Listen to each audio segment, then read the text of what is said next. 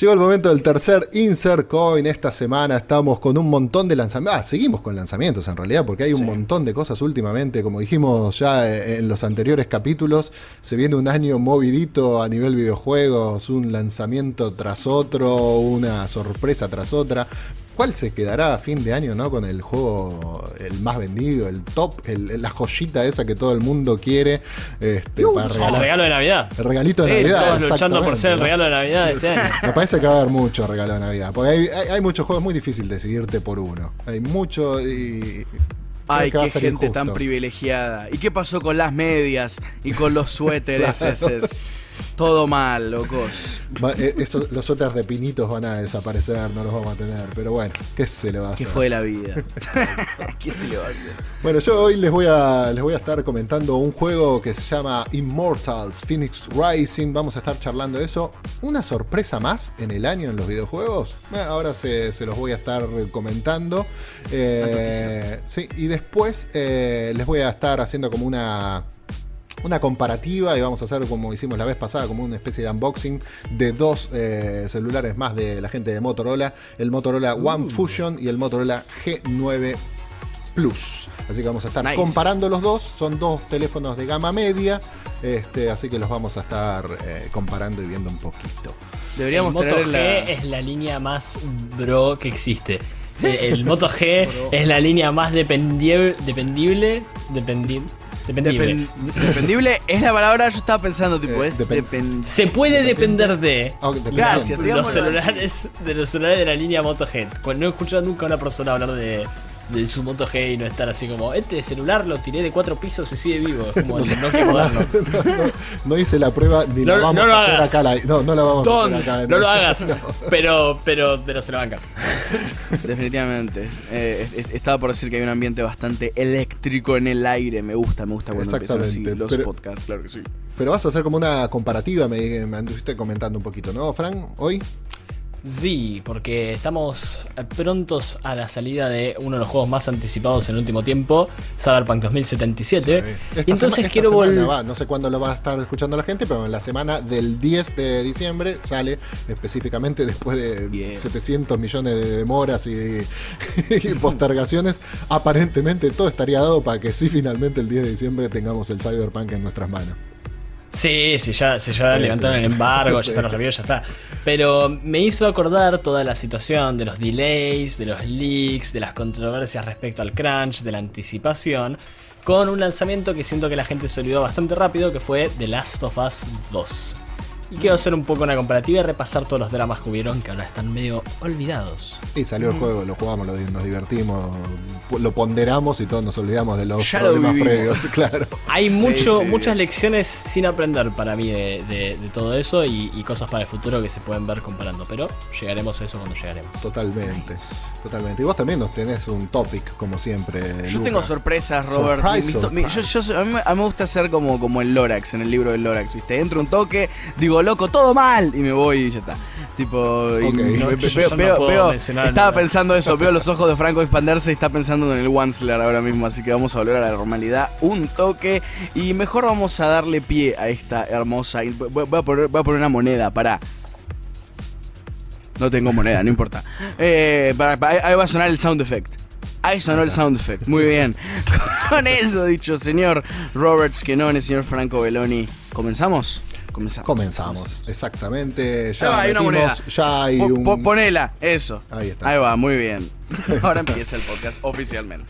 Exactamente. Y bueno, vamos a empezar, como les estaba comentando hace un ratitito nada más, el análisis de este Immortals Phoenix Rising. La verdad que un juego que previo alguien te lo nombraba y todo eso, decías, eh, se había presentado como Dioses y Monstruos en un momento en la E3 de hace un, par de años, le cambiaron el nombre y todo, ahora se llama Immortal Dioses y Monstruos suena como una versión trucha de mitos y leyendas. Sí, se ve Hay una película que se llama Dioses y Monstruos. No, mentira, hay una película de DC que es DC Gods and Monsters. No, Justice League Gods and Monsters. ¿Vos te acordás de eso, Robert? De casualidad. Superman es el hijo de Zod. Eh, algo por el estilo. Es, es, tan, es tan cliché, sí, es una historia donde Superman es el hijo eh, Wonder Woman es de Apocalipsis y fucking Batman es un vampiro. Esa es la se ve que todo eso les estuvo dando vueltas en la cabeza y dijeron, eh, mm, cambiemos el nombre. mal la historia, ¿eh? pero cambiemos un nombre típico Ubisoft de título y subtítulo, donde tanto el título como el subtítulo podrían haber sido buenos nombres por su cuenta. Los puedes dar O Immortal o se podría haber llamado Phoenix Rising y ninguno habría cambiado la. Exactamente. Pero Cuéntenos bueno, lo fusionaron y quedó Immortals Phoenix Rising finalmente. ¿Y sobrevive el juego? Y... ¿Raisea el Phoenix o no raisea? Bueno, no, no, no voy a andar spoileando ni contando nada que tenga que ver con el gameplay específicamente. Muchos antes de que el juego llegara y todo eso lo han comparado y han dicho, eh, medio por muchas cosas que se habían visto, sobre todo cuando empezás a jugarlo y todo, es una copia del Zelda Breath of the Wild, todo el mundo lo había, lo, había tirado. Y la verdad, a ver, eh, sí vemos muchas, muchas similitudes entre ambos juegos, eh, pero a veces una inspiración o un juego que, tenga, o no, no, no, es copia fiel de nada, pero sí son muchas las similitudes que hay en un juego, pero la verdad que la gente de Ubisoft ha logrado hacer un juego tan bueno, ahora les voy a contar más o menos, que todo eso queda absolutamente de lado y uno dice, bueno, bienvenido sea si sirvió como inspiración o lo que sea este juego, porque ha quedado muy pero muy bien.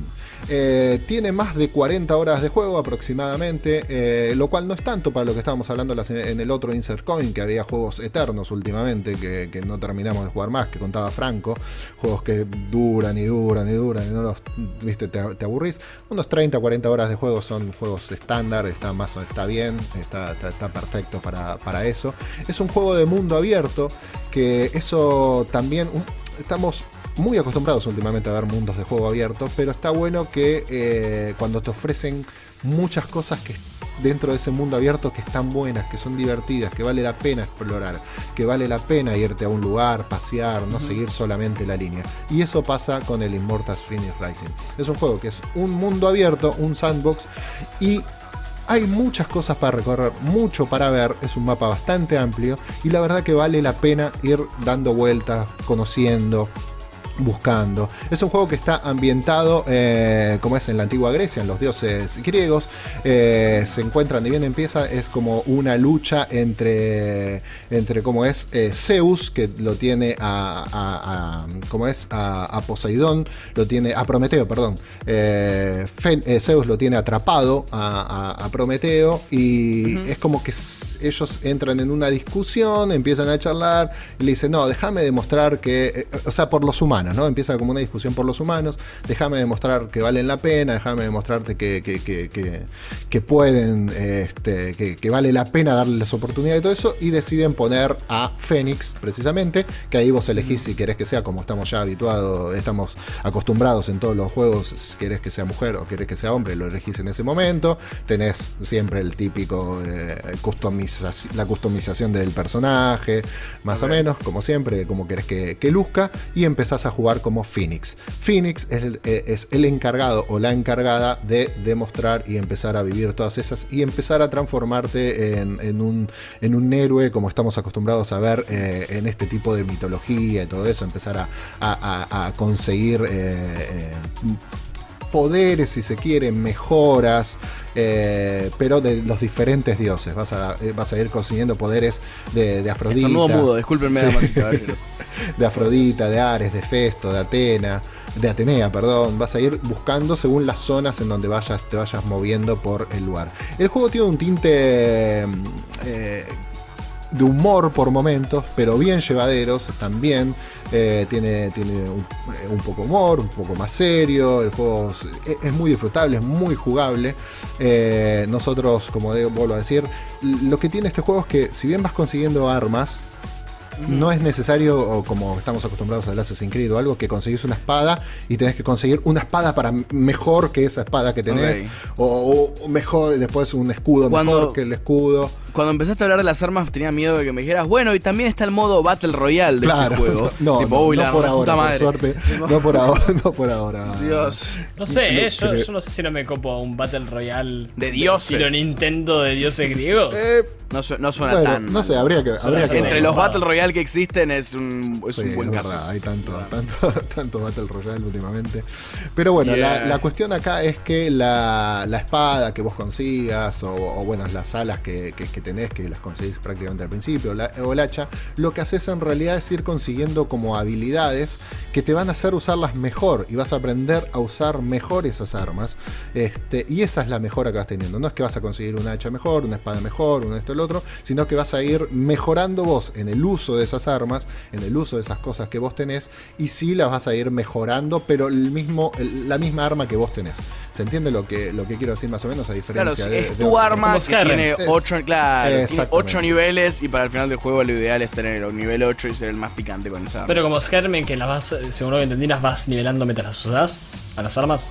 Es eh, claro, sí, mientras las vas usando, vas. no es que tenés que subir de nivel y elegir un arma para poner un No, no, eso, eso lo claro. Según las cosas que vas a, vas eh, sorteando, las cosas que vas haciendo, vas a ir pudiendo eh, mejorar tus cosas. Está bueno porque tenés eh, muchos, como es pruebas secundarias, si querés, corriendo contra, teniendo que derrotar a, no me acuerdo ahora, cuál es el dios de la velocidad, pero bueno, tenés que ir derrotando por ahí. Hermes, bueno, tenés que derrotar a Hermes en una carrera, ir, ir haciendo diferentes pruebas que te van a ir haciendo ganar habilidades.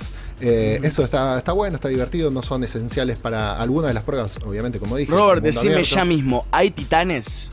¿Se puede pelear contra titanes? Exactamente, obviamente tenés titanes con las cuales enfrentarte. Todo, todo lo que tiene que ver con la mitología griega lo vas a encontrar acá. La verdad que la gente de Ubisoft, de que, Ubisoft Quebec, es como que ellos, viste, según el, Ubisoft, que lo Ubisoft se divide en, Quebec, según el lugar donde lo hagan, Montreal, ellos, Montreal, ellos lo van Moscú. Bueno, este, este juego es responsable habilidad de Ubisoft Quebec.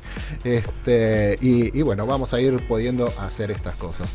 La verdad, lo, bueno también es que vas a ir adquiriendo habilidades porque te vas a poder eh, utilizar seres míticos dentro de la mitología, como tu, como tu eh, eh, iba a decir cabalgadura, no sé cómo decirlo, tu, montura, montura, ahí está, tu montura se dice, vas a poder domando, vas a poder usar diferentes animales mitológicos que vas a encontrar, los vas a poder domar y los vas a poder usar de montura. No solo caballos, no, solo, Pegasus. no solo caballos, no solo Pegasus. vas a poder eh, elegir diferentes, diferentes eh, como es, eh, animales o criaturas que están dando vueltas. ¿Sería medio ofensivo y mala onda, tipo, tratar de montar al Minotauro? Yo siento que, tipo, si el flaco está copado, si no le jode. No creo que se cope demasiado tratando. Pero por eso, es como una cosa de charlar nomás. Tipo, en una de esas el flaco es re divino y tipo. Copate, le decís, dale. ¿Cómo se llamaba la novia del Minotauro? No había toda una historia alrededor de la mina que estaba encerrada en el laberinto. Dios, o estoy pensando en un fauno. Sé que, o sea. Me parece que, el, que, que la gracia del Minotauro es que los dioses, para boludearlo al rey Minos, hicieron que la esposa se enamore de un toro. El hombre toro, claro. Así que ahí fue el, Minotauro quien montó, me parece. Es verdad, es un buen punto ese Franco. Pero continuando con la sección perdón, no, perdón, tenía que decirlo, tenía que decirlo, En ese caso, la montadura, ¿cómo era Robert la palabra? La montura. La montura. montura. Ahí va. Montura. Continúa con, las monturas de este juego claramente ambientado para niños. Immortal Phoenix Rising. Claro que sí. Por cierto, Phoenix Rising. A nadie más le molesta el nombre Phoenix Rising, solamente voy a decirlo ahora, antes A mí, la verdad, no, no, no, no, no, me molesta. Me hace acordar un gag de Birdman muy gracioso que es tipo, We'll give them what they want, Birdman for, the, Phoenix Rising. Tipo, como un nombre muy falso y muy cliché. Y siempre desde ahí lo tengo como. No, no, a mí la verdad no, no, no me hace ruido. Este, pero bueno. A mí me hace ruido porque Immortals, a ver, es un juego que tiene toda la pinta, se ve muy bueno, yo no lo jugué. Pero si hay algo que no podés decir es que es original. No, no, no, pues eso lo aclaré de entrada, por eso te digo, ojo, a ver, no es original en, el concepto y todo, pero la jugabilidad que tiene y la forma que tiene de juego, la forma que tiene de mundo abierto y todo eso te va a sorprender. Por eso dije, a ver, sí es verdad que está tiene bastantes similitudes en muchas cosas con el Breath of the Wild de Zelda, pero vuelvo a decir. Y en estética aparece ese juego de Kid Icarus. ¿Te acuerdas ese juego de Kid Icarus que salió en como 2013? La estética de cómo muestran la el que salió para DS, Kid Icarus tuvo ah, un juego hace 1500 años, después apareció en Super Smash Bros. como Pit, todo el mundo le encantó. Y después eh, hicieron un juego para el 3DS, no sé si en 2013, pero hicieron un juego para el DS y la estética de cómo muestran a todos los dioses y la estética en general me hizo acordar mucho entre Immortal Puede, puede ser que tenga cosas de diferentes juegos, pero vuelvo a, repetir, eh, sinceramente es un, eh, es un juego, ahora cuando haga la conclusión final y todo eso les voy a decir, pero no, no, no, no se siente como una copia de decir, ah, esto es un juego, ah, es una... Immortal, Phoenix Rising, la conclusión final. of the apocalypse, of the war, of the revenge, of the dark side of the moon. Dark side of the moon siempre va a ser mi favorito porque es la combinación entre un título que puede sonar copado y al mismo tiempo la cosa más cliché que se te pueda ocurrir del mundo. Así que es brillante. Por favor, continúa.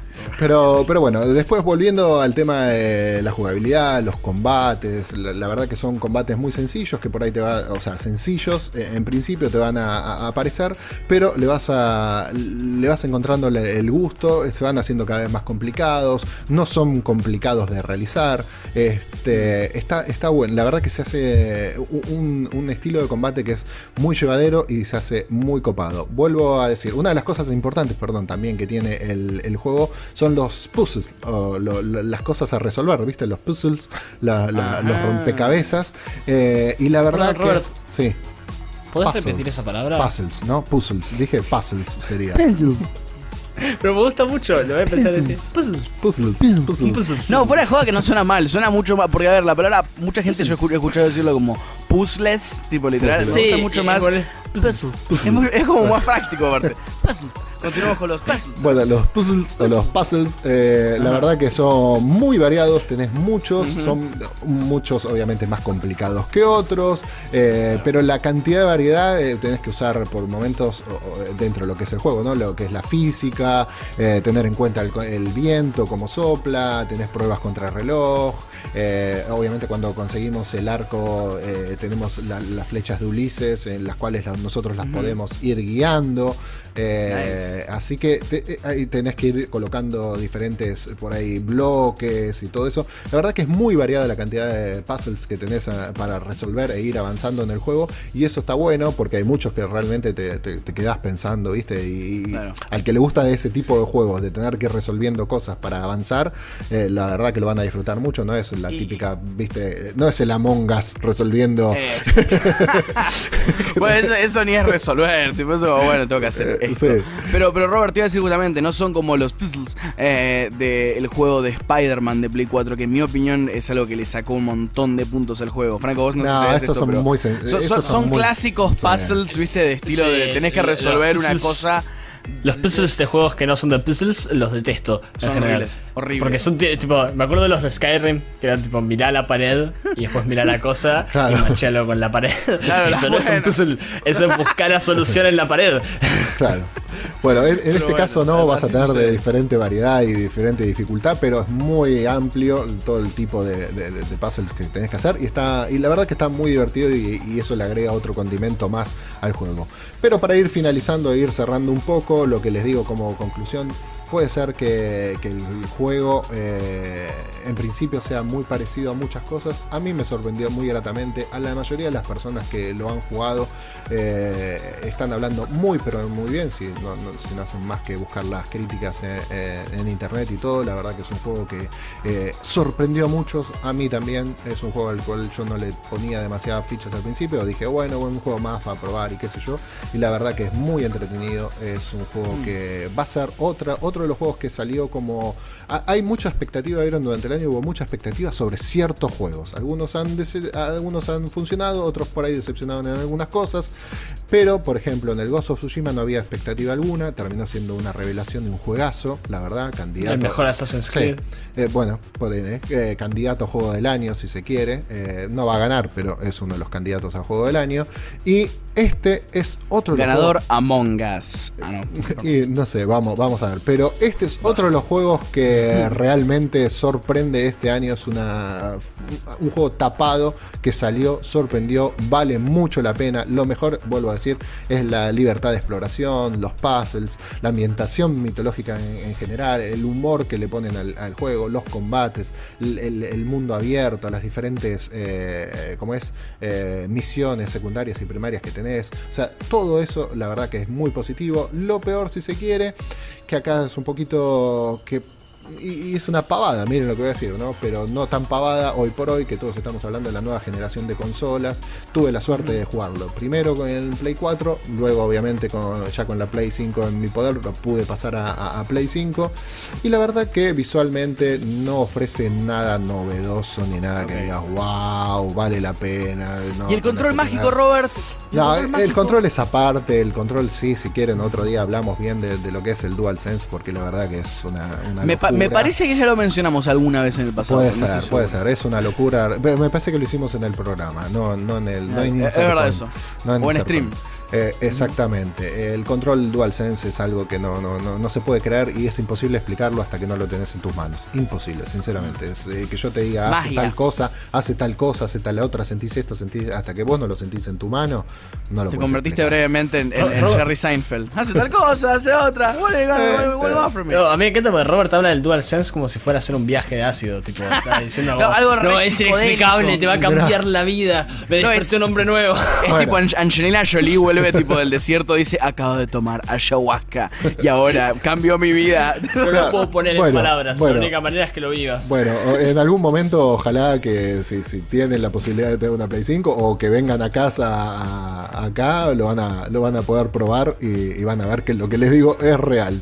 Este, pero bueno, nada, el puntaje, a ver qué le vamos a dar, porque venimos dándole puntaje a los juegos últimamente. Mira, le voy a poner 8.50, eh, le pongo. Un 8.50 al Immortals Finish Rising, altamente recomendable. Uh, es, un juego muy divertido. Así que nada, denle la oportunidad, pues está muy bueno. La gente de Ubisoft Quebec la hizo muy, pero muy bien.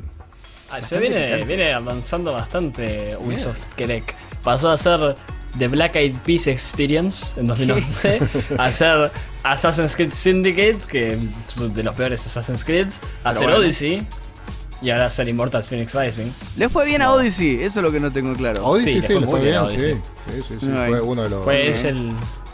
Y ahora, juego más vendido de la, de la franquicia. Sí, y, ahora, y creo hay que ver el Tercero, tercero. Hay que ver el Valhalla, ¿no? Pero el Valhalla viene. Odyssey es el que está ambientado precisamente en Grecia. Eh, Ajá, ok, ese sí que lo, tengo medio, medio atrás. Eh, pero muy, dicho, Franco Belloni eh, y, y, Antes, antes de que empiece Franco, tengo una recomendación para ustedes, porque no sé si ustedes saben, pero si la internet de ustedes tiene buena velocidad de bajada, pero va, tu internet tiene buena velocidad de bajada, pero ¿sabes cuánto tenés de subida, Franco y Luca? Movistar Fibra es el único que te asegura velocidad simétrica, o sea, la misma de subida que de bajada. Vas a poder hacer videollamadas, jugar online como nosotros obviamente, y trabajar desde la nube sin ningún tipo de cortes. Movistar Fibra es internet que no te deja colgado, queridos. Claro que sí, damas y caballeros, estén atentos porque gracias a esto, este hermoso podcast existe. Así que estén atentos. Pero antes de continuar con nuestro amor mutuo y seguir hablando de cosas como McClanky y como de puzzles y, todos tópicos así muy serios. Ahora, Franco, ¿qué nos traes vos en, lo que corresponde a seguir de esto que es Insercoin? Lo que, no, lo que no entienden mi mamá y mi papá es que la clave de una buena internet es la simetría. Como la de Movistar Fibra, que tiene la misma velocidad de bajada que de, su vida. Si no, te pasa lo que me está pasando a mí. Ahí está. Como es costumbre, un poquito de problemas técnicos. Claro que sí. es que, nadie acá tiene Movistar, eso es lo que pasa, ¿viste? Necesitamos tipo, tenerlo ya mismo. A ver, Robert, vos pásame los números, ya, ya estaremos atentos a eso. Pero bueno, ahora estamos de vuelta y en color. con la bajada, sí. Exactamente, em, sí. Ahora vamos a poder seguir eh, con, Franco, que nos había prometido esta comparativa, ¿no? Entre. Quiero, quiero saber bien para dónde lo vas a llevar. Lo que es Last of Us 2 con lo que es. Eh, Cyberpunk 2077, sí. Oh, Porque ambos tuvieron muchas similitudes en las semanas antes de, que, de su lanzamiento. Tuvieron leaks. Obviamente el caso de Last of Us 2 fue más fuerte que el de Cyberpunk, pero hay que considerar que a Cyberpunk le robaron que juegos de la ni idea, ¿qué es un leak? Un leak, es, cuando... viste, tipo, tenés como una enfermedad urinaria, tipo, es una cosa medio rara y pasa bastante seguido en hombres de 30 a 60 años. Eh, continúa con Cyberpunk. Un, leak es un filtraje. Es ah. eh, cuando algo se filtra. Algo que no debería salir a la luz, sale a la luz. En el caso de Cyberpunk 2077, fue el juego entero que permitió a mucha gente subir gameplays, pero no sé cómo lograron contenerlo. En el caso de Last of Us 2, fue toda la historia del juego, desde inicio a fin, incluido grandes de los, tipo, varios de los grandes twists que si jugaron Last of Us 2 saben que es un juego con muchos twists. Muchos twists muy esenciales a la historia. Y la reacción que hubo de las personas cuando vieron los leaks fue muy muy fuerte y completamente inentendible para alguien que no tenga el contexto de la cultura del game. Estaba por decirte, Franco, que por favor, tipo, agregues un poco. A ver, no te digo que empieces a hablar de Gamergate, pero. Voy a hablar de Gamergate, es oh, exactamente donde estamos yendo. Sí, oh, sí, sí, sí, Me voy, bye. y y por el otro lado, veo a Cyber. Porque, ¿qué pasó cuando salió de Last of Us 2? Aunque muchos de los críticos lo amaron, aunque mucha de la gente fuera de las comunidades más hardcore lo amaron, muchísimas personas estaban casi en plan de boicotear el juego. Muchos streamers hubo, estaban. Hubo, mucho, hubo una movida. Me, importante me acuerdo el hashtag Boycott Last of Us. Tipo, sí. sí. Gente tan grosa como PewDiePie, cuando hizo el stream del juego, videos virales de él diciendo que no le gustaba. cuando llega a la sección de donde empieza a jugar como Abby, dice, uy, tengo que jugar 20 horas más de este juego. Eh, cuando llega al final, dice la frase que creo que es la más importante para esta situación. I hate women. Ah, no. este no es el juego que muchos fans esperaban. Por el otro lado, veo a Cyberpunk 2077 y Cyberpunk 2077 parece ya haber ganado la lealtad de todo el mundo eh, eh, antes de que salga. Todo el mundo ya sabe que es un buen juego antes de que salga. Eh, eh, generalmente cuando ponen a personas famosas en los videojuegos les sale pésimo. No puedo recordar un caso donde haya salido bien. Pusieron a Keanu Reeves y el internet entero se prendió fuego amando a Keanu Reeves y hablando de Cyberpunk. Si buscas Cyberpunk 2077 en ¿eh? Google... ¿Te, acordás cuando Kevin Spacey fue electo para, para Coso, para Call of Duty? para el juego del cual salió el meme de F. En un Call of Duty estuvo. Sí, salió del meme. Pero me acuerdo que la gente estaba hype as fuck para La gente no estaba hype as fuck. La gente está diciendo por qué está gastando tortadita en meter a Kevin Spacey y después el siguiente juega a Jon Snow en Call of Duty en lugar de mejorar tu engine de 25 años basado todavía en el primer engine de fucking Quake. Franco, no entendés de negocios. Dios. Y acá nadie le saltó la alarma, nadie le saltó la alarma a medida que iban bajando la, cantidad de, características que tenía el juego. Nadie le saltó la alarma a una hora que salen los reviews y están diciendo, che, este no es un juego hiper RPG, este es un juego más de exploración, no es que no es el que revoluciona la industria, sino que es el mejor exponente de las cosas que están pasando ahora. Entonces Cyberpunk, en definitiva, no dio lo que prometió originalmente, no, no dio lo que, lo que quizás se sabía desde antes fueron muy claros en que no iban a lograr dar la promesa que habían hecho. The Last of Us 2, por el otro lado, dio exactamente lo que prometía. Y Una secuela.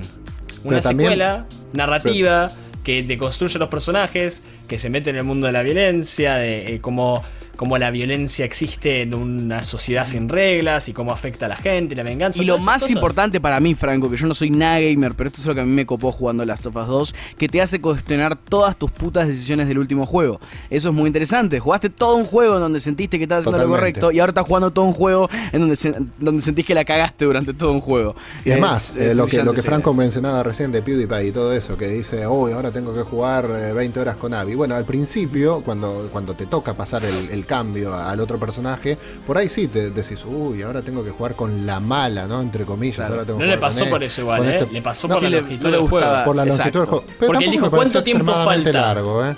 ¿Cuánto tiempo falta? Dijo. Le dijeron son 20 horas más. Y dijo 20 horas más. Es entendible la reacción en mi Yo, estoy, yo, yo lo entiendo perfectamente. A lo que voy es que todo ese jugar con ese personaje que vos en principio detestás, porque te enseña a detestar a ese personaje eh, todo el tiempo, terminás entendiendo un montón de cosas del personaje. Eh, eh, entonces, nada, eso estuvo, eso estuvo bueno, ¿no? Porque finalmente te sirve haber jugado con, ambas partes. Obviamente uno nada, no, llega nunca, nunca le vas a tener tanto cariño y apego si se quiere como a Eli, pero, pero bueno. Pero, la gente no le tiene cariño a Eli. La gente que estaba enojada. no le, cariño los, mucha gente. Los haters, sí, bueno, los haters, no, los que no, les gusta el juego. No, no, cometas, no cometas el error no, de asumir que las críticas son haters, porque si no es muy fácil. Ah, está bien, no son haters, tienen una, tienen una interpretación y eso es lo que me parece importante. ¿Por qué? Porque no todo, para Franco, antes de que lo digas, no todo es odio en internet, que lo que corresponde a críticas de tanto cine como televisión. Hay mucho shitposting. No es ni shitposting ni haters, es algo genuino que la gente estaba sintiendo. Y el motivo para mí por el cual aman tanto a Cyberpunk y odian tanto a las sofás es porque Cyberpunk celebra el icono de lo que ha sido el gaming en los 2010s y The Last of Us deconstruye y critica el icono de lo que ha sido el gaming en los 2010s. Para poder hacer mi punto voy a brevemente pasar por la línea de tiempo de los leaks de The Last of Us 2. Antes de los leaks de The Last of Us 2, habían muchas noticias respecto al crunch. A diferencia de CD Projekt Red, que también tuvo noticias similares, Naughty Dog es un estudio que ha tenido muchos más problemas. Hace varios años que vienen teniendo gente quejándose de las condiciones y tuvieron un éxodo bastante importante de personas, principalmente Amy Henning y Bruce Straley.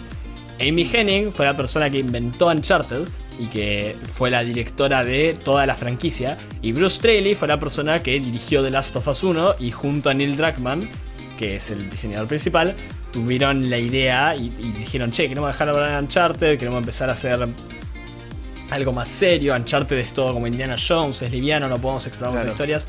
Un drama. idea. Esas personas se fueron en la mitad, entonces ya había mucha tensión. El 2 de abril Sony anuncia que The Last of Us se pospone indefinidamente por el COVID-19. El día siguiente, un usuario llamado I'm Hunter postea en Reddit toda la historia del juego. Eso a mí me hace sospechar que es un empleado que estaba de mal humor con la situación de lo que estaba pasando.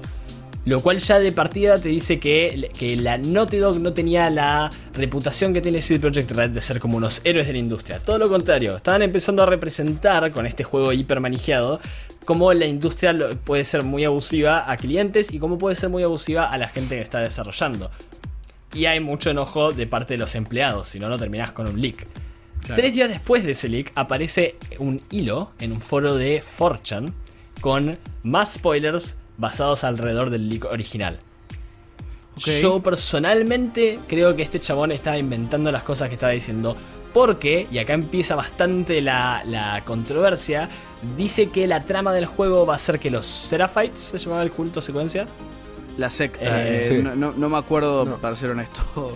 Creo que los Seraphites, que los Seraphites eran los enemigos principales del juego y que eran fundamentalistas cristianos anti-LGBT y, que el juego va a estar basado alrededor de que de vos ah, yendo contra ellos.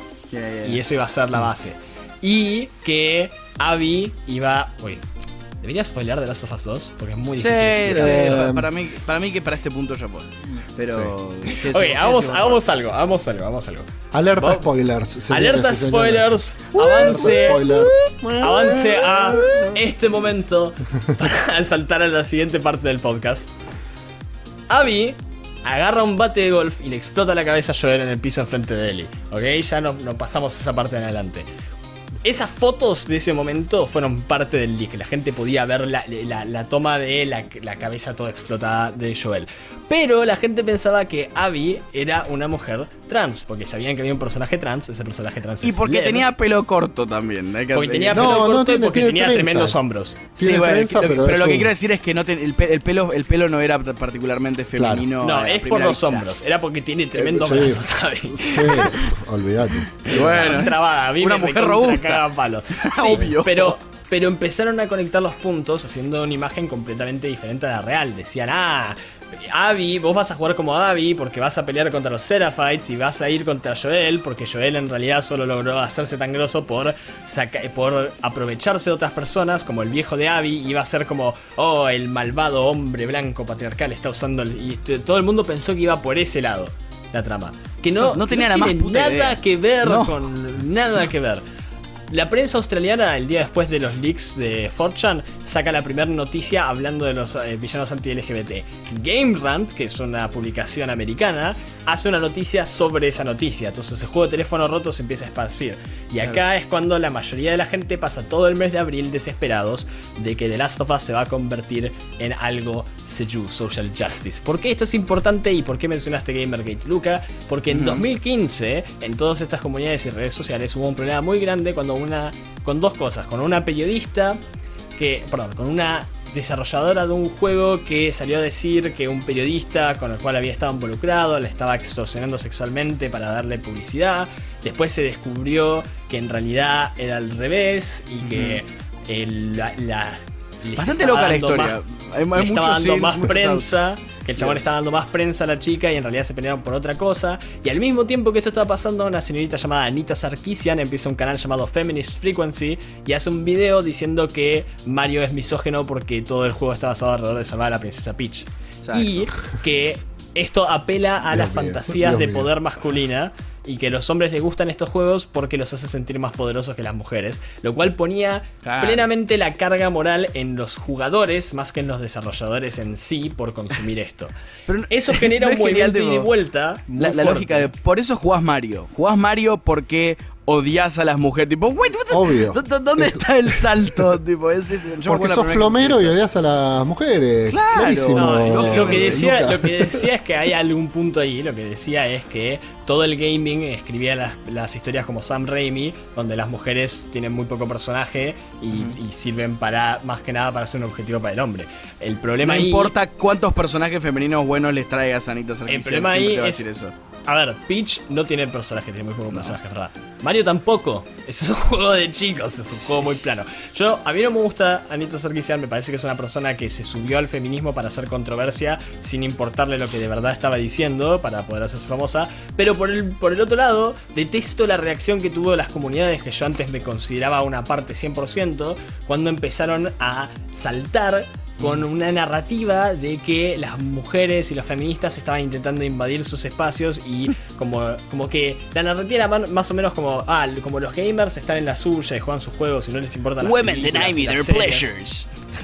Más que por ese lado era tipo, ok, eh, este, esta política de justicia social de izquierda ya dominó Hollywood, ya dominó las series, pero los juegos siguen siendo normales, entonces están haciendo esto para poder infiltrar el entretenimiento. Como hemos hablado de conspiraciones antes en, la radio, tengo, siento el deber de mencionar que esto también se conecta con la monoconspiración, obviamente. Claro que sí. Esto fue un problema gigantesco donde muchísima gente fue cancelada, mucha gente se peleó, duró varios años. Gamergate posta que es un tema que, que sería todo un podcast para poder hablarlo bien.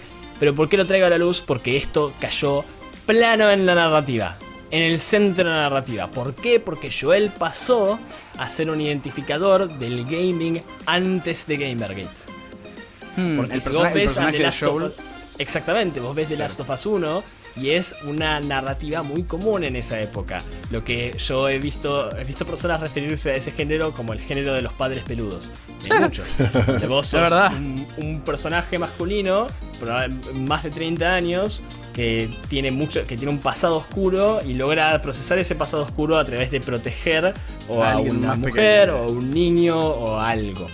Eh, también es un trope muy viejo de tantos libros como películas. Hay que aclarar que el, hombre con el hombre sin nada que perder que descubre un nuevo motivo para vivir a través de otra persona más débil es un cliché bastante conocido. Agarra eh, cualquier fucking run de X-Men que se concentre en Wolverine. Literalmente. Y es siempre la misma historia. es exactamente la misma historia. Fucking Jubilee, fucking Rogue, hasta Gambito tuvo su arco en eso. Es impresionante, pero es verdad bueno, claro. Entonces, ¿qué pasó? Cuando vos ves que este chabón tiene todo su arco, toma una decisión complicada al final, y después hay un fallout relacionado a eso, empieza, eh, eh, hay un, conflicto con él y se va desarrollando por ese lado, y de la nada aparece un personaje nuevo, le explota la cabeza por venganza, y vos no tuviste la paciencia de jugar el juego, de darte cuenta que está criticando a ese personaje, no que está diciendo que eso está bien. Entonces esto pasa a ser algo que ni siquiera tiene que ver con el juego en el primer lugar tiene que ver con que hay mucha gente del gaming que no le gusta la dirección que ha estado tomando el gaming en los últimos años y no encuentra lo que quiere. Y por eso lo comparo con Cyberpunk. Porque me parece que el motivo por el cual la gente no se molestó nada cuando se dio cuenta que Cyberpunk no iba a ser una visión al futuro, sino una, una culminación del presente, es porque reconocieron el potencial que tiene de darle un punto de foco a toda esta generación que se está terminando. Porque Cyberpunk en definitiva encara muchas de las, los tropes, como decís, de la generación anterior, de la generación de Xbox 360 y la generación de, Play 3 y la generación de Play 4 y Xbox One, que son prácticamente la misma de generación en términos de diseño de juego, en términos de, de cultura de juego, etc. Pero los 2010 Cyberpunk es básicamente, finalmente, Skyrim con armas. agarra todos esos conceptos que se han considerado obsoletos por mucho tiempo y los revive a un punto de vista de jugabilidad. Y los, los hace así como si fuera, como, lo va a hacer tan grande y tan grosso que lo vas a amar como la primera vez que amaste Skyrim hace 10 años y después te empezaste a aburrir de los mundos abiertos. Y vamos a tener un personaje como Keanu Reeves, haciendo de tu bro buena onda, mientras vos sos un cyberpunk bajando el sistema, bro, y, toda, y todo ese palo. Y entonces pasa a ser casi como ¿Conocen Dead Co? Eh, no, Luca, no sé si estás aportando algo, pero justo estabas como muteado. Disculpen, había dicho amigacho solamente. amigacho. es la, la, única palabra que dije. no sé por qué ¿Ubican Dead and Company? No. Dead and Company. Dead and Company es lo, lo, que es ahora The Grateful Dead, una de las bandas más influenciales de la ah, historia. No. Claro que sí. The Grateful Dead fueron básicamente los que inventaron el movimiento hippie. Y, Robert, ¿cómo que no? Jerry García, por favor. Temas impresionantes como. Y como. Exacto, continúa. Perdón, Friend of the Devil. Me vas a maldar. Friend of the Devil, me vas a maldar. Pero. Casey Jones la música de The Dead es más música que The Dead. ¿Me explico? tipo, literal. Es, parte del, es parte del, de la atmósfera musical ya, ya no es de The Grateful Bueno, bueno, exactamente, eso voy. Dead and Co. es. Los chamones son básicamente varias personas que estuvieron involucradas con, con The Grateful Dead y gente que simplemente le gusta, como John Mayer, yendo en tour, siendo como la mejor versión posible de Grateful Dead hoy en día, con perfecta conciencia de que eso ya no puede existir. No existe y no puede existir. Es un recuerdo. Y eso es Cyberpunk. Y ahí tenés el Xing y el Yang de esta generación. Esos dos juegos van a representar la culminación de los juegos cinemáticos eh, que intentan reflexionar sobre los personajes, que intentan avanzar, etcétera, que terminaron dando una vuelta completa. Y por el otro lado, de los juegos que están diseñados para que vos como jugador te sientas que te están haciendo mimos constantemente y que te, están levantando y, y todo ese palo por el otro lado. Ambas experiencias cinemáticas, ambas extremadamente inmersas en la cultura de esa época, ambos con ciclos de producción muy similares, tuvieron ambos 7 años en, producción, ambos tuvieron muchos delays, ambos tuvieron muchos problemas de crunch, ambos tuvieron que bajar varias cosas que tenían planeadas hacer, uno fue recibido pésimo, una de las controversias más grandes en, el gaming en los, desde Gamergate, o desde Battlefront 2 quisiera decir, y el otro eh, fue recibido excelente, uno de los juegos más anticipados desde Skyrim. Hmm. Y cómo... ¿Cuál, ¿Cuál, es el, ¿Cuál es el common denominator? El common denominator es la cultura. La cultura de los gamers. A través de esto se esclarece, porque ¿cuál es el tema con la cultura? La cultura es algo que todo el mundo siente, todo el mundo ve, todo el mundo puede decir que es verdad y todo el mundo puede describir vagamente, pero que no existe realmente. Es algo completamente intangible. Y depende de un montón de opiniones personales que no están de acuerdo. Entonces la única manera de de verdad verla es a través de este estilo de cosas, de estas comparaciones. Cuando vos ves por qué las cosas que tenían en común, las muchísimas cosas que tienen en común The Last of Us 2 con Cyberpunk generaron una, una, reacción tan diferente. Las diferencias que tienen esos juegos te dicen qué es lo que de verdad le importa a esta comunidad. Eso, eso, Franco es, muy loco. ok, Franco es muy loco eh, para mí como, como eh, no, solamente se puede dividir eh, la, gente que está apasionada de algo bastante similar como los videojuegos a través de cuestiones tan locas como el género o hasta con una sola persona que qué sé yo, que, ande ahí carboneando, te, te, robo un término chileno por, un breve segundo, Franco.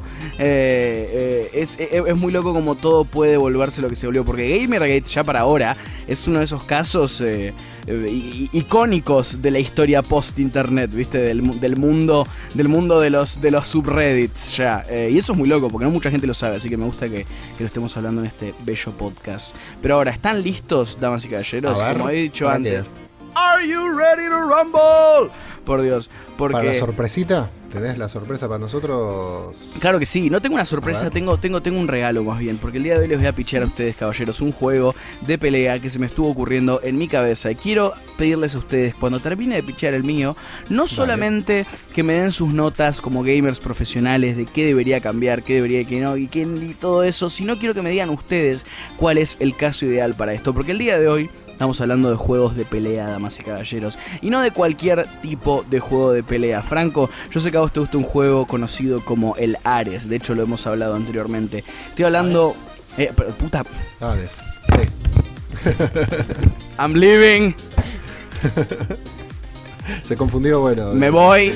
Acá hacer un compilado de todas las veces que le has dicho a Hades Ares con absoluta confianza. Totalmente. No me culpen, hay una aplicación para descargar música que se llama Ares. Y, de Hades. Ah, no importa, Hades, eh, un estilo de juego que vaya por ahí. Vos sos un personajito que tiene que recorrer todo un camino y la idea del juego es simplemente ver qué tan rápido puedes hacerlo. Es un épico speedrun de ese estilo en donde tenés que pasar por diferentes eh, niveles, yendo de lo más bajo a lo más alto. Pero, de, eh, no, no, no, no, no. para, para, ¿A qué querés decir desde arriba? ¿Dónde está la cámara? Ah, ah perdón, perdón, pensé que decías que era como tipo literalmente tenés que ir bajando un lugar. Eh, no. no. sí, sí, sí, la cámara desde arriba exactamente. Eh, tenés como esa perspectiva medio de tercera persona en donde no solamente te puedes ver a ver, puedes ver toda la arena en donde estás peleando. Y mi idea... Tercera persona, digamos. Claro.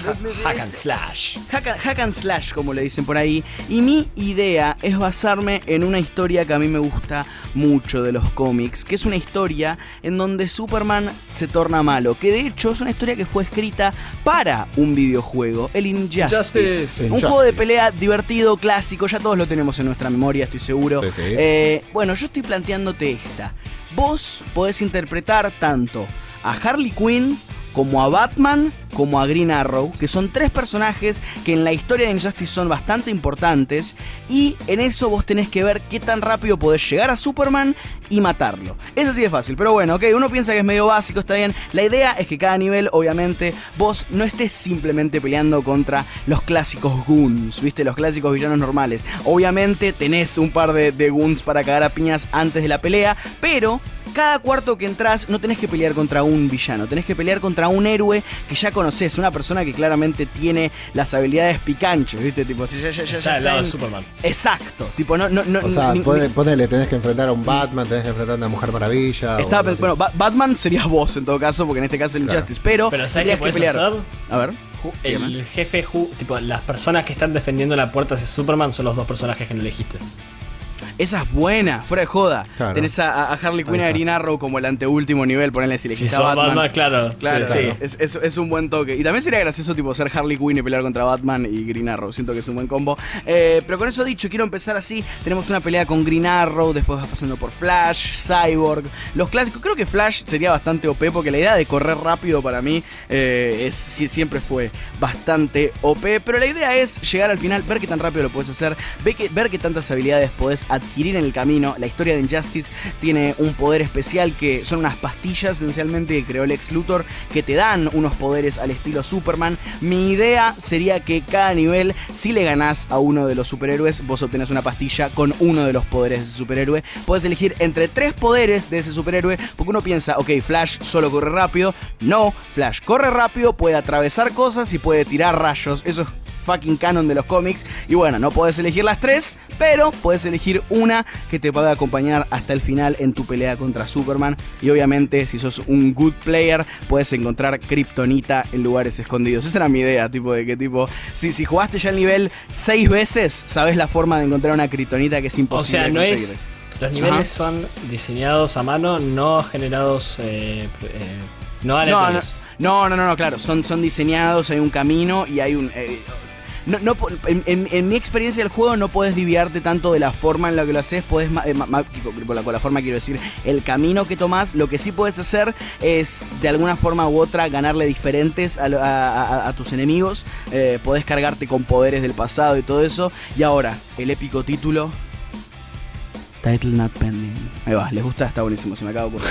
Eh, con, con, eso dicho, quiero saber notas y ¿Cómo cambiaría en este juego? Yo, quiero este saber una cosa, a ver si entendí bien. El juego, no, yo quiero ver. Eh, este juego es siempre parecido a, al Hades que juega Frank. O sea, es. Al, es eh, constantemente terminás, volvés a empezar, terminás, volvés a empezar. O sea, tenés, eh, la carrera es una sola, digamos, hasta llegar al. Con, el único premio de que si le ganás a Superman tenés tu ending, ¿viste? Y, para mí la idea es que. Es un roble. Eh, exactamente, vos, tenés, vos tenés eh, el épico clímax en donde le ganás a Superman como Batman y tenés un clip show al final de lo que pasa cuando Batman gana. Bueno, después puedes ganar con Harley Quinn, lo que pasa cuando Harley Quinn gana. es, es medio un, juego y lo que tengo pensado también quizá es que la, la clásica de, bueno, vamos vamos a updatear el juego gratis es agregar un personaje. Eh, eso, eso Siempre tenés que ir, ir, derrotando a esta gente hasta llegar a Superman, o, sea, uno por uno, eh, con sus goofies eh, un poquito antes, ¿no? Para no ir peleándote siempre contra ellos de una. no, no, no, claro. es, es la clásica de empezás peleando goons y vas obteniendo poderes. la cosa es aprender un poco y... No, está bien, te entendí, Robert. y, justamente lo que para mí podría ser interesante es que el primer nivel es como un entrenamiento como que literalmente tenés a otro superhéroe, porque la, historia de Injustice lo que plantea es que hay como dos grupos. Es esencialmente Civil War, tenés al grupo de Superman y el grupo de Batman. Y bueno, capaz sería copado que los primeros, el primer nivel quizás sea como una pelea de práctica, donde realmente podés perder el juego si perdés la pelea, pero es nomás para enseñarte the gist of it, como, como se dice. Hay, juegos que de hecho empezás peleando por ahí, o, ni bien al poco tiempo del juego peleás ya contra el boss final. Eh, dos. Está pensando en God of War yo junto. Ghost of Tsushima, de hecho, también en un momento peleas contra el Raymond Gold. Dos, una vez, dos veces. Como me frustra el inicio de God of War 2. Que... Me frustra demasiado. ¿No vas al infierno o algo así? sí, y se muere porque el chabón está vitoreando y se le cae una espada.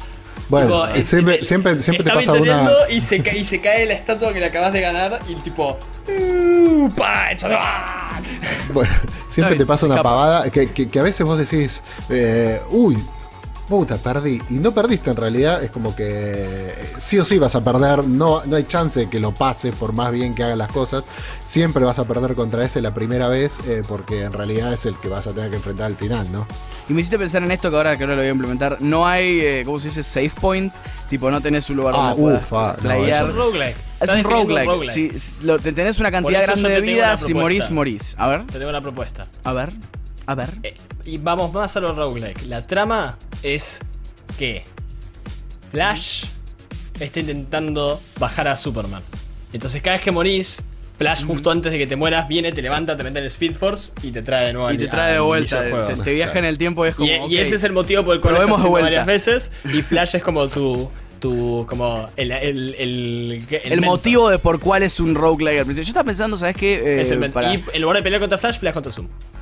Ah, se puede, se puede. igual está pensando eh, en el formato de ese de, un, ser omnipotente medio que está como manipulando el juego de alguna forma. Estaba pensando en el personaje de Doctor Fate, eh, que es Doctor mm. Strange de DC, eh, pero mucho más como egipcio por algún motivo. Igual mí me gusta Doctor Fate. Muy under, muy under eso. Capaz pero, pero es una parte muy importante de los cómics de Injustice. Por eso lo digo. Yo estoy leyendo mucho cómics. Pero es muy under, porque la mayoría de la gente que va a jugar un juego así no va a haber leído los cómics de Injustice. y no va a saber qué mierda es Doctor Fate. Exactamente. ¿Sabes cómo lo puedes hacer ahí? Porque si tenés un solo ending es medio. Eh, lo que se tiende a hacer en estos juegos es que cuando, cuando ganas la primera vez se te desbloquea todo. Como se pone más difícil el juego. Claro.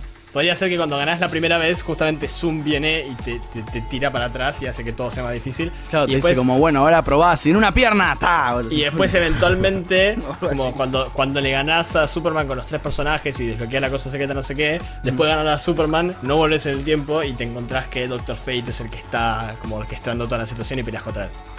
Banco. Que sea como un, secret, un secret ending, me gustaría. Porque lo que es eh. muy, muy buena idea lo que decís. El tema es que estás en un punto medio muy raro. Porque lo estás describiendo como un juego que jugás una sola vez.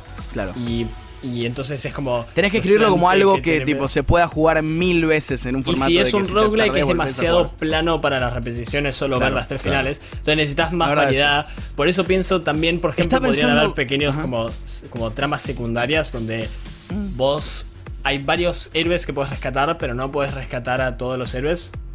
es buena esa de que si rescatás héroes a lo largo de la primera partida podés tenerlos en la segunda vez que lo querés jugar. No, no, no. Yo lo pensaba así. Vos vas rescatando. Vos, tipo, cuando peleas contra ciertos bosses, o sea, en todos los niveles hay un héroe que puedes rescatar. O no. Hay dos héroes que puedes rescatar y puedes rescatar solo uno. El que no entra en el pool de los, de los bosses contra quienes puedes pelear. Vas a tener que pelear los que salvás afectan el final.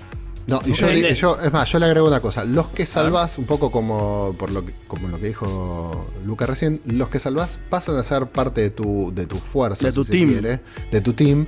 Y si, bueno, yo soy, mm, no sé, a ver, eh, bueno, Batman, como dijimos, Batman, rescato a la Mujer Maravilla.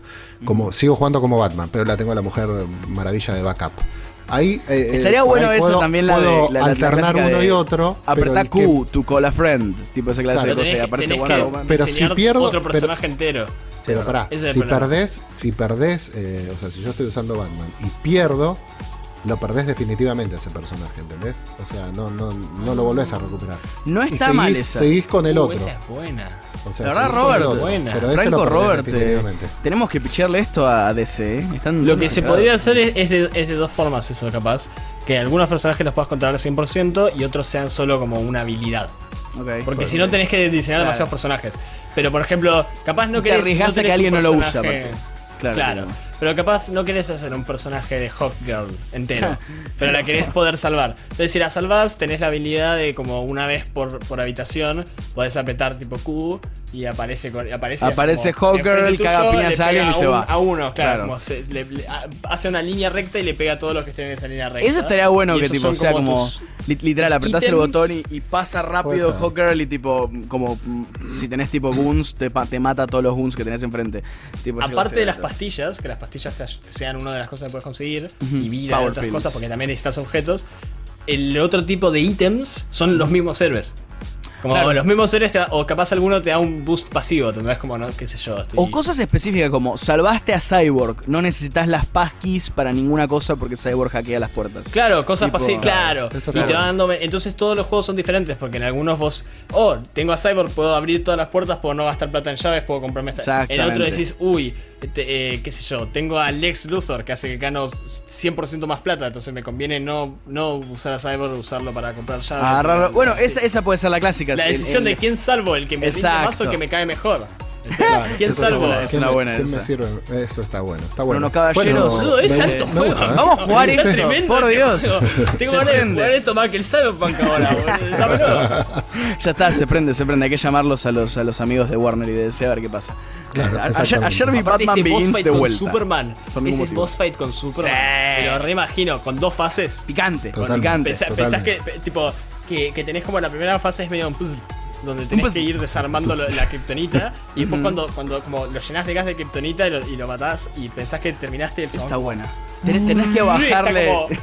¿Viste el speech de World of Cardboard? Cuando él dice, tipo, yo, cuando no sé qué película de DC, de, sí, de DC tiene toda una charla con, Dooms, con Doomsday, creo que sí, donde le dice, tipo, mira, yo vivo en un mundo de cartón yo tengo que estar todo el tiempo prestando atención de que no rompa nada. Si yo me suelto por un segundo, podría destruir la Tierra. Tengo que estar siempre consciente de no, no solo no irme hasta la línea, de estar extremadamente limitado. Y ahora vos viniste y vos estás haciendo mierda todo. Entonces me das la excusa para soltarme. Que te haga una cosa así, así como yo este tiempo en realidad me he estado manteniendo para no irme Estuve holding back. Pero vos me querés más, claro, y, inmediatamente estás pum, pum, pum, pum, y vos como, oh, fuck it. Fuera de joda que tipo, el hecho de que tengas que subir vos tu nivel de jugabilidad, de jugabilidad a lo largo del juego eh, es, es, un buen detalle. Pero bueno, vamos a jugarlo, loco. Sale, sale, sale, sale. Robert, Totalmente. Tenés, vos tenés un versus más picante del que acabamos de plantear. Igual. Tengo, sí, un versus en realidad. Bueno, eh, estábamos hablando, ¿no? Un versus entre amigos, eh, estábamos diciendo, ¿no? la liga, bueno, acá es como un, un, versus, si se quiere, entre dos celulares de la misma marca, de los amigos de, Motorola. Es la que de Flash Superman. Exactamente, que acá son dos, dos celulares que, bueno, tienen muchas posibilidades de usarlo, sobre todo en gaming y todo eso en los mobiles. Eh, y vamos a hacer las pequeñas diferencias o las diferencias que tiene uno y otro. Son, como dije, dos celulares de gama media. Tenemos en esta mano el Moto G9 Plus y en esta mano tenemos el Motorola One Fusion. Vamos a ver primero el Motorola One Fusion. Lo sacamos de, de, la cajita, obviamente están previo abiertos previamente, de antes, como acá lo tenemos. Eh, bueno, tiene la, funda acá que cubre la, pantalla, como para que vean que es nuevito, nuevito. Todavía lo, lo, prendemos un poquito. No, Roberto, tenés que ir ahora. anda a la cocina, trae grasa y limpia ese, teléfono. Ya mismo. me da cosa. No, es sacarle, sacarle el film, que no se lo quería ah. sacar. Este, lo quiero dejar eh, el film para, preservarlo. Para que se vea bello. Ahí, ahí lo vemos encendido, acá tenemos uno, este es el oh, Motorola One Fusion prendido. Como ya les mostré la semana pasada también, acá tenemos los botones de encendido, de volumen y todo eso, los tenemos del lado derecho de la mano. Franco que me preguntaba el alcance del dedo gordo, ahí lo tenemos. Es una, una pantalla amplia también, eh, realmente grande. Este, así que bueno, acá, acá lo tenemos, no está seteado el celular, así que no vamos a ver mucho más que, eso. Tenemos acá las cámaras, que ahora vamos a decir cuánto, de cuánto es cada una. Tiene, tiene la funda correspondiente también del, celular, por eso ya la tiene puesta, pero el celular si no sería... Eh, Otra cosa. Ahí, ahí. Ahí, estaría sin, la fundita protectora y sin la, capita. Bueno, este es el Motorola One Fusion. Ya llegamos a ese punto en donde los teléfonos se ven como en las pelis de Star Trek y todo eso. Tipo, ya está. Totalmente. Estamos, estamos ahí. Bueno, dentro, dentro de la caja, como estamos acostumbrados, tiene el manual, tenemos el, cosito para sacar el, chip, ya lo sabemos y tenemos el cargador, el cable cargador y todo eso. Y recordamos nuevamente en los Motorola, eh, por decisión de, Motorola en sí, no encontramos o no tenemos auriculares.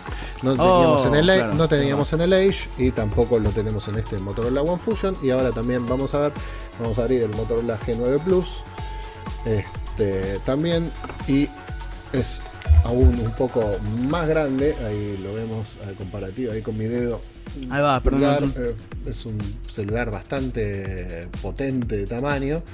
Guarda, Robert, que no se te refleje la, computadora, que ahí tenés toda la, todo el material adulto que no se puede ver en Insert Claro, ahí, está. Ahí se está prendiendo. Megamente. Digo, Motorola. Si pasas el video de veces el reflejo, están todas las tarjetas de crédito de Robert. Claro. Exactamente. Ah. en, en, orden alfabético. Ahí tenés nuevamente también el celular sin, su funda. la pantalla es gigante. Las cámaras, sí, las cámaras que tiene, más el flash. Ese glossy finish. Nice. Glossy. Exactamente, acá lo tenemos, el, el Motorola hay, hay, mucha gente en casa que está tipo haciendo como esa noción de Suave.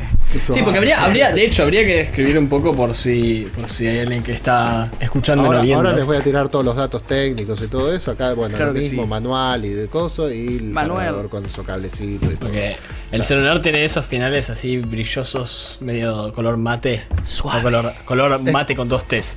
Azul mate. Estos tienen eh, una sí, no, no, mate. grande. Ah, ahora les voy a decir, vamos a tener de, Motorola G9 Plus tiene una pantalla de 6,81 eh, pulgadas, 1080 x 2400 píxeles. ¿Quieren que les dé las especificaciones de uno o que vayamos haciendo uno y uno tipo comparativa? Uno y uno, porque uno, es el Plus del otro, ¿no? Ok, perfecto. Eh, no, uno es el Motorola G9 Plus, el otro es el One Fusion. Son dos teléfonos. Ah, ok, ok, el, Motorola One Fusion tiene una pantalla un poquitito más chica, 6,5 pulgadas y un poco menos, Johnson. Claro, y un poco menos de resolución. Tiene 720 x 1600 píxeles. Eh, después el Motorola G9 Plus tiene Snapdragon 730G 2.2 GHz y el One Fusion tiene un Snapdragon 710 2.2 GHz. Los dos tienen 4 GB de memoria RAM, almacenamiento, almacenamiento en el teléfono tiene 128 el G9 Plus y el como es el One Fusion puedes tener o de 64 o de 128. Los dos tienen micro SD. Eh, la cámara del Moto G9 Plus tiene una cámara cuádruple de 64 megapíxeles más otra de 8 megapíxeles más dos de 2 megapíxeles. Todos los sound effects. Eh, Exactamente. El, el, One Fusion tiene exactamente las mismas cámaras, cuádruple, 64 megapíxeles, 8 megapíxeles, 2 megapíxeles y 2 megapíxeles. La batería de los dos es de 500, eh, de, perdón, 5000 mAh.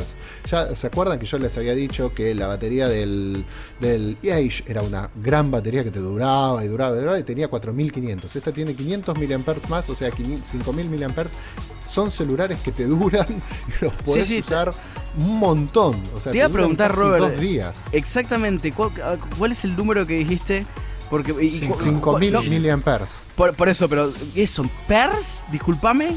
No, no, esta, esta es la. Sí, es la media, miliamperes. Okay, la medida de carga. Eh, eh, por eso, jamás había escuchado esa medida de carga, discúlpame. Ah, conozco. conozco Ki, conozco Hertz, pero no conozco. Y por cierto, cuando dijiste 5000, lo primero que me vino a la cabeza es It's over 9000. Igual, eh, o sea, los hertz, los amperes y los ohms, que son la resistencia, están todos como en. Eso es lo, lo que compone la electricidad, es una parte nada más. Exactamente. Así que bueno, información que nunca no tenía. muy pero muy durables las de, ambos, las de ambos celulares porque tienen la misma capacidad. De hecho, el sistema operativo de los dos es Android 10. Eh, obviamente que a medida que van habiendo actualizaciones se van actualizando. Eh, y bueno, después tenemos ya medidas, ¿no? 9,7 milímetros de espesor de 1 contra 9,4. Es un poquito más ancho el G9 Plus. 223 gramos el G9 Plus contra 200 el, el como es el One Fusion. y, y bueno, a ver, eh, los dos, lo que tiene, lo mejor que tiene el G9 Plus es que tiene carga rápida, tiene una batería muy importante, como dije, cámara frontal de alta resolución de 16 megapíxeles, cámara cuádruple, como dijimos también, una pantalla un poco más grande eh, y, bueno, tiene una muy buena densidad también de, píxeles, tiene 386 ppi. Este, la verdad, eh, sí es un celular pesadito grandecito. Para adultos. Y, Pensé que te había caído algo por un segundo. No, no, como una voz de oh shit. No, y tiene por ahí poca, 4 GB de RAM, por ahí no es toda la, memoria que necesitaríamos, por ahí necesitaríamos un chiquitín más. Eh, lo mejor que tiene el, como es el Motorola One Fusion, eh, es resistente a salpicaduras, por ejemplo. La batería también, vuelvo a decir, es muy buena, muy buena batería. Las cámaras también, la pantalla, si bien es un poquitito más, más chica que la del G9 Plus, es una pantalla eh, grande y ya lo hemos visto al lado de mi mano, que tengo mano grande. Eh, y por ahí lo, lo, que tiene un poquito mejorable tendría que es de plástico, es, un, plástico y tiene una baja densidad de, píxeles, tiene 270 ppi nada más. Eh, son dos celulares, la verdad que de gama media, vuelvo a decir, no, ya vimos de gama alta la semana pasada con el Motorola Edge, ahora estamos viendo dos, celulares más accesibles por ahí para, lo que es para, para la gente sí, y también total y absolutamente utilizables para, para lo que es el gaming de de los celulares. Así que bueno, dos opciones más, por decir, bastante más económicas que el Age eh, o cualquier otro celular de gama alta, pero con una gran resolución, gran cámara, mucha Cuando la caja se ve así de bien, tipo porque el producto Exactamente. yo, yo una dos, opinión. Dos opciones. Una opinión personal respecto a Motorola. Eh, los flagships de Motorola son buenos, pero los flagships, eh, que para quienes no sepan, son los celulares de, de más alta gama que tiene la empresa. Em, tienden, o sea, cuando los comparás con otros flagships que pasan un poco más caros, hay contras que tienen. Es más plana la, la pelea. Es, el beneficio de que venga la con gama media, En la gama media, para mí, no hay quien le gana a Motorola en precio-calidad. No hay quien le gana. La línea G, por eso lo mencioné antes, que son dependientes. Se pueden depender en la línea G. Eh, es por eso, es porque 5000 mAh de carga con un buen celular por un precio de, gama media. No vale. Si te estás comprando un celular de gama media, probablemente no vas a estar usando 8 GB de RAM. Probablemente no vas a estar usando un procesador derritidor de, de, de cerebros. Claro. Pero sí te va a rendir que tu celular dure un. que se cargue a los pedos y que después. Pero, Franco, decilo como es. Pensalo en no cuarentena, pensalo en recital, la palusa, todos esos eventos. Por eso son los mejores. Te resirve. Totalmente, totalmente. se, la se, la tienden a bancar más, se te sacan menos guita, entonces tenés más guita para hacer otras cosas. Funcionan igual de bien y, la, y siempre. Con este celular podés comprarlo e ir a Lollapalooza. En, en otro caso, puedes solo comprarte el celular. Tipo, acá pueden ser los dos. Sí, y, y con 5000 mAh, honestamente, creo que, te, que podés cargarlo antes de ir a Lollapalooza y después llegás a tu casa con, todavía con batería. Sí, olvídate, olvídate. son, duran, duran mucho, mucho. Otro día. Con lo que mucho, ustedes mucho dura yo creo que eh, las baterías, que es de un punto muy fuerte de, de, estos celulares realmente. Eh, más hoy en día, ¿no? Que uno lo utiliza todo el tiempo y por ahí se va a la mañana, a la mañana temprano para el laburo. Bueno, en Llegas tarde, en pandemia, y no tenés, viste, tenés que cargarlo a mitad del día en el laburo. Este año todos los celulares estuvieron cargados todo el día, me parece. es, impresionante. Nadie se quedó sin batería este año. Nunca. Totalmente. Menos Franco. Así que, bueno, nada, esto fueron dos, eh, dos eh, celulares. Vamos a ir seguramente haciendo más reviews de diferentes productos. Esta vez la gente de Motorola nos alcanzó estos, estos celulares, así que les, estuvimos comentando la semana pasada uno de gama alta, esta semana en este eh, gama absolutamente media para poder utilizarlos. Oh, por eso dicho. que estamos ¿Se está terminando? ¿no? Sí, estamos terminando un nuevo Insert Coin. Se nos acaba la ficha que iba a aparecer el Game Over. madre, no, y, ya, tenemos un flaco atrás que está diciendo: La próxima me toca a mí, ¿eh? Tipo, ¿no, les pasaba a ustedes el boludo que se agachaba y ponía el dedo mientras vos estabas jugando con la monedita, tipo, ya puesta? Tipo, dude, salí, déjame terminar. Espera, espera que termine, espera que 15 segundos. En la pantalla. Claro, espérate 15 segundos y ya estás.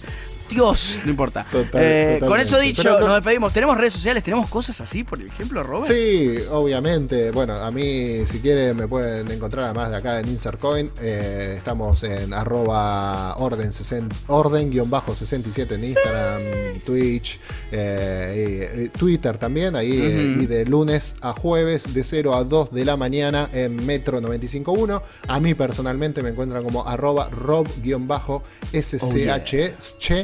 Eh, y Franco, ¿a vos? ¿A vos? Yo estoy como legio-nona. Muy Bien, yo estoy como Just Luca M en Instagram únicamente y como dijimos antes estamos en Twitch, así que estén atentos porque ahí es donde nos pasamos la mayor parte de nuestro tiempo, aparte de nuestro hermoso programa en Metro 95.1, pero ahora mismo nos despedimos, es un placer acompañarlos. Por si alguien nos encontró y no, ve el programa lunes a jueves. Exactamente. De 12 a 2, con 95.1. Precisamente. Que, quédense, claro que sí, el día martes tenemos columna, los, martes y los miércoles tenemos columna del señor Franco, tenemos a Lucho Saracino, tenemos a Rodri Molina. Claro que sí. Eh, estén atentos porque este nomás es el comienzo. Hasta la próxima, nos despedimos. Adiós. Chau, chau. Chau. ¿Cómo me caga este pinche